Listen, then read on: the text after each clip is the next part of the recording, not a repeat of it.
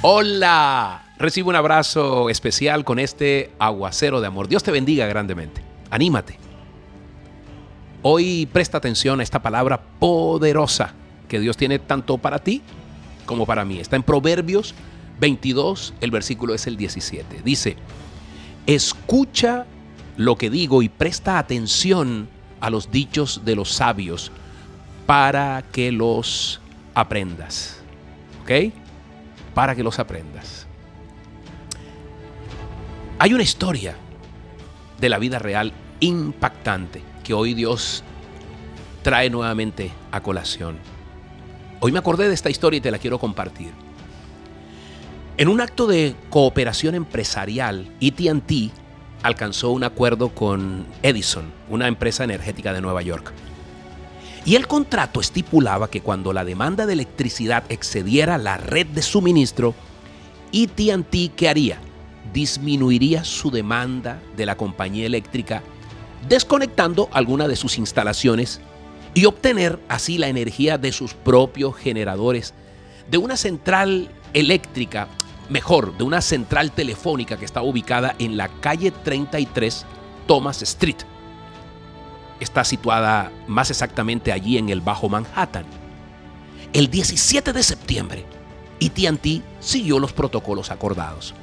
Pero cuando los generadores de ATT se pusieron en funcionamiento, se produjo una sobrecarga eléctrica que inhabilitó algunos de los eh, rectificadores que controlaban, fíjate bien, 4 millones y medio de llamadas internas, 470 mil llamadas internacionales y como si esto fuera poco, 1.174 vuelos internos que transportaban a 85 mil pasajeros y todo el sistema de comunicaciones que conectaba a los controladores aéreos de los aeropuertos de la Guardia de Kennedy y sus alrededores. Fue un verdadero caos.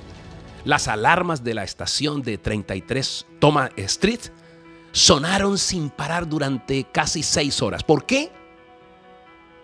Porque los empleados de ETT encargados de los rectificadores se encontraban fuera. ¿Dónde estaban?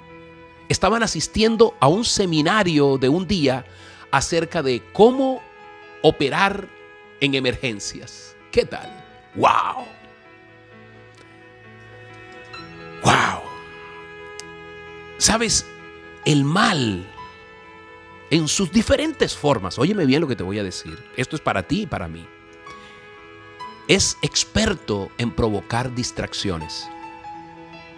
¿Dónde? Al costado del camino, a un lado del camino. Y esto lo hace, estas distracciones, para que uno no mire al centro, o mejor, para que tú no mires arriba, donde está Dios. Si algo puede captar nuestra atención, es probable que logre desviarte del camino poderoso que Dios ha puesto para ti, que ha puesto para mí. ¿Cuántas veces no nos hemos desviado, incluso por labores loables, nobles, maravillosas que hemos justificado, ¿no? Después que Jesús fue bautizado, Satanás trató de desviarlo proponiéndole caminos mucho mejores. ¿Para llevarlo dónde? Para llevar a cabo la obra de Dios aparentemente. Le dijo que podía eh, comprobar que era el Hijo de Dios y se arrojaba desde un lugar alto del templo. Pero, acuérdate bien, Jesús sabía que la manera de demostrarlo sería entregándose voluntariamente en la cruz, no lanzándose desde ese edificio alto. Por eso respondió, no tentarás al Señor tu Dios. Jesús donde tenía puesta su vista?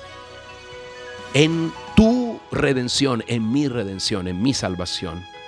Y sabía que no podría concretarla si tomaba un atajo que le hiciera evitar la cruz.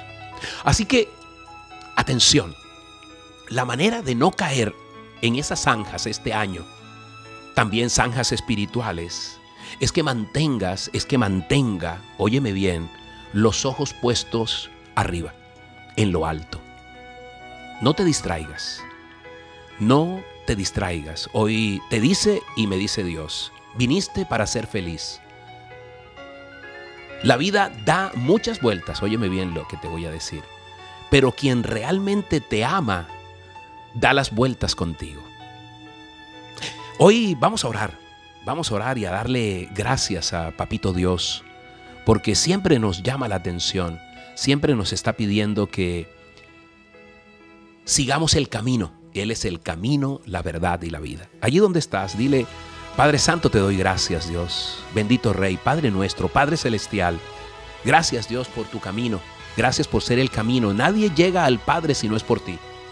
Gracias por abrir mis ojos con discernimiento, Dios, por las personas adecuadas que se acercan al camino y que a veces no veo, Señor. O al revés, las personas inapropiadas que se acercan al camino y me desvían, Dios. Dame ojos, dile, dame ojos espirituales para poder apreciar y percibir cuando personas vienen de ti o cuando no, Señor. Situaciones que por muy favorables que parezcan, Dios, no, no son tuyas o no vienen de ti. O al contrario, Dios. Muchas oportunidades, dile, que he dejado pasar a través de la vida porque no he tenido ojos espirituales y otras cosas me han distraído para no agarrar esas oportunidades que vienen de ti, Señor. Por eso hoy te doy gracias, Dios, porque me des discernimiento, dile, me des inteligencia, sabiduría, palabra de sabiduría, Señor, y conocimiento para poder apreciar, valorar las cosas que vienen de ti, Dios, los regalos que vienen de ti. Hoy presto atención a tu palabra para poderle prestar atención a este año, Señor, a todas las señales que tú me envíes, buenas y malas, Dios, para estar alerta y no ser tentado por las distracciones. Te doy gracias, Señor, por tu tiempo, te doy gracias por tu enseñanza, te doy gracias por tu amor. En el nombre poderoso de tu Hijo Jesús, amén y amén. Soy Moisés Angulo y Dios te dice, yo voy contigo con este agua, cero de amor. Que tengas un día maravilloso.